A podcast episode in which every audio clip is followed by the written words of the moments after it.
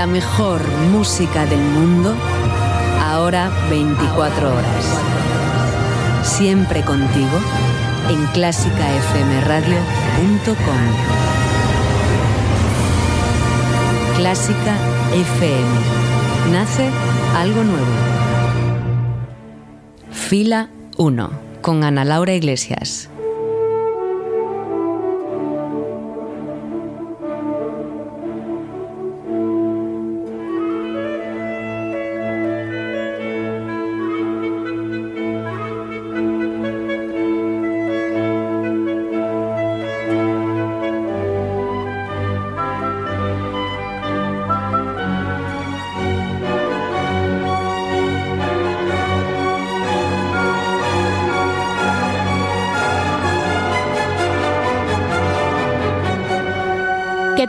Saludos un día más desde los micrófonos de Clásica FM, donde un nuevo concierto a la carta está a punto de comenzar y tiene como invitada estrella esa que tanto nos gusta y que es la razón de ser de esta casa, la mejor música del mundo. Así que bienvenido, bienvenida a Fila 1.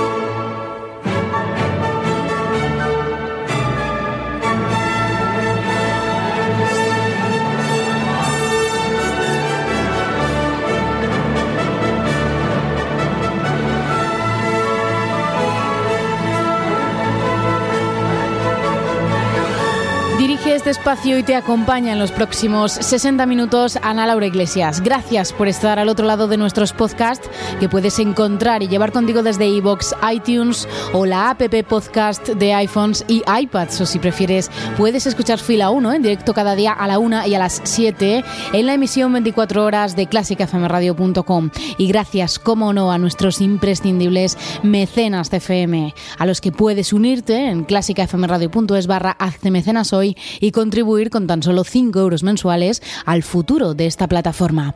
Y ya, si no quieres perderte nada de lo mucho que ocurre en nuestras redes sociales cada día, síguenos en Facebook, en Instagram y en Twitter con el nombre Clásica FM y con el hashtag almohadilla fila 1 para este programa.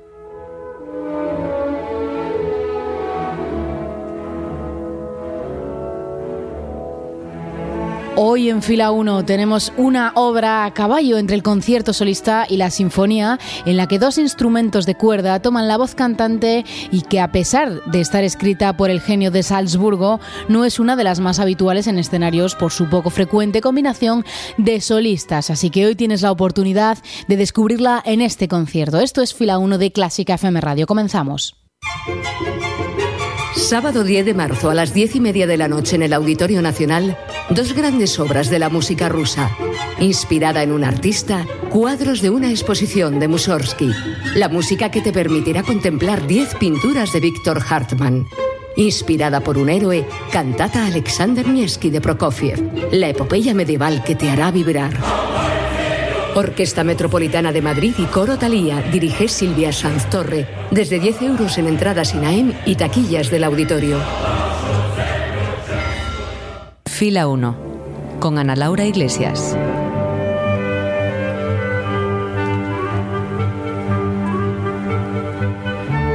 Fila 1 de Clásica FM Radio, los mejores conciertos a la carta. Hoy tenemos como protagonista una obra con dos solistas a falta de uno, dos instrumentos de cuerda que se alzan en una peculiar obra, la Sinfonía Concertante de Mozart.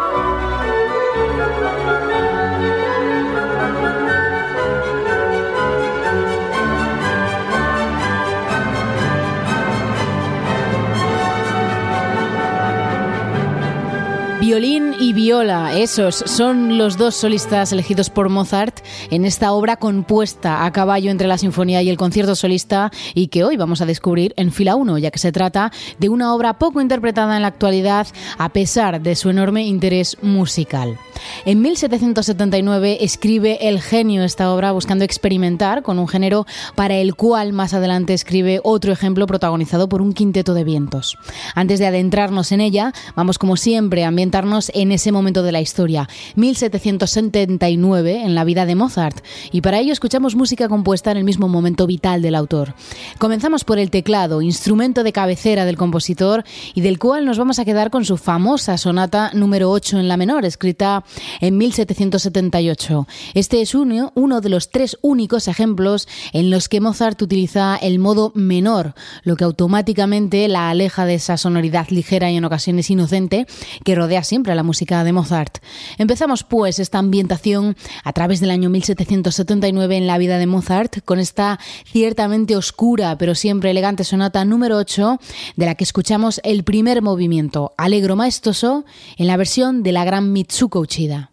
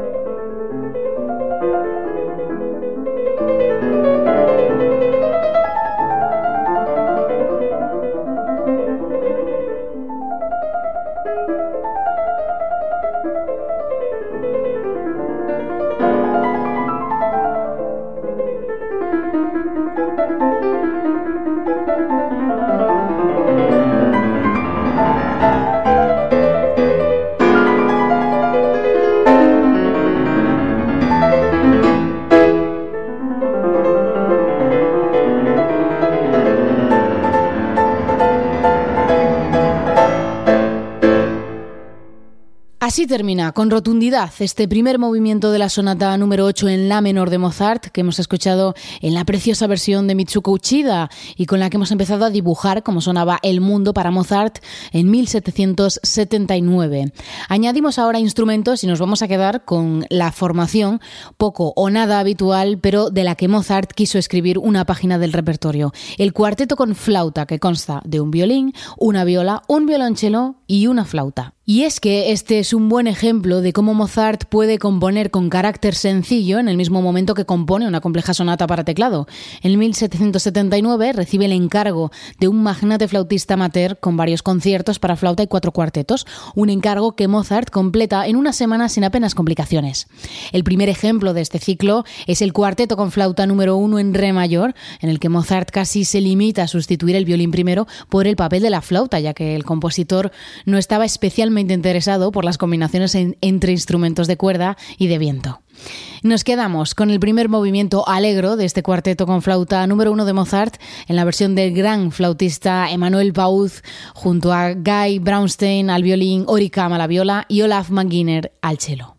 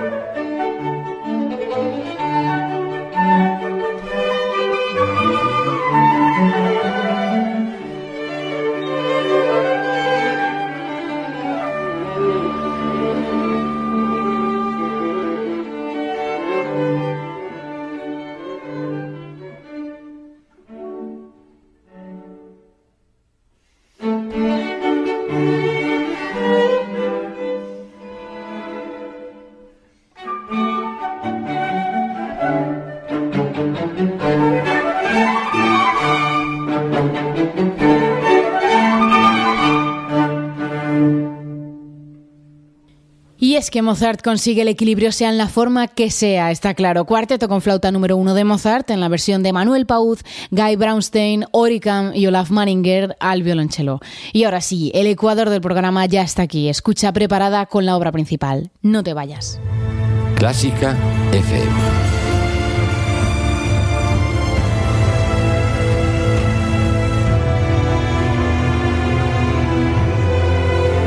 Fila 1 en Clásica FM Radio. Llega ahora sí la peculiar obra que hemos venido a descubrir hoy a este programa. Llega ya la Sinfonía Concertante para Violín y Viola de Mozart. En 1779 recorre Mozart Europa y visita las orquestas de París y Mannheim, quedando especialmente impresionado por esta última. Decide entonces experimentar con un nuevo género, un híbrido entre la sinfonía convencional y el concierto solista, y para ello se queda con dos instrumentos de cuerda, el violín y la viola. No contento con esta primera experimentación, recurre a una segunda en uno de los instrumentos solistas, en la viola. Para evitar que el brillo de violín la relegue a una mera segunda voz, escribe una afinación especial de la viola con el fin de conseguir un timbre más agudo y brillante, una técnica llamada escordatura, muy utilizada en el barroco pero en desuso durante el clasicismo, pero a la que Mozart recurre con total libertad. Escrita en tres movimientos, Mozart aprovecha el experimento para definir una escritura densa y rica en la orquesta que se adelanta a la ópera seria que escribirá un año después, Idomeneo, rey de Creta. En la actualidad no es una obra frecuente en los auditorios, como decíamos, debido a la combinación de instrumentos solistas poco o nada habitual, pero en su momento sí que fue una obra de éxito de la que se hicieron varias versiones para violonchelo en lugar de viola o también para ensembles de cuerda en forma de sexteto.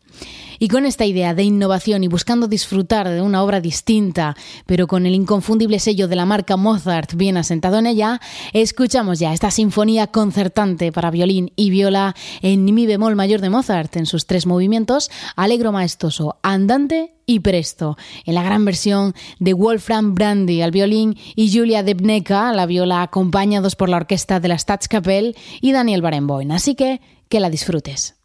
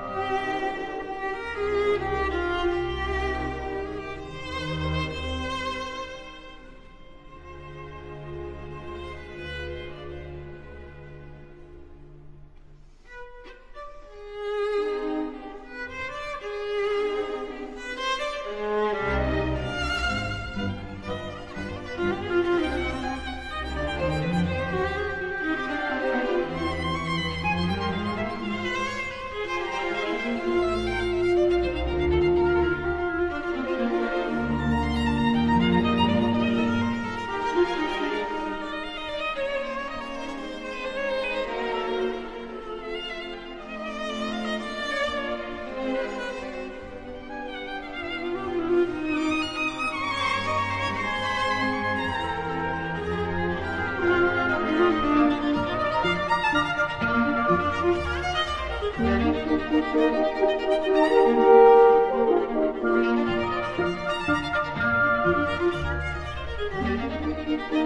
you.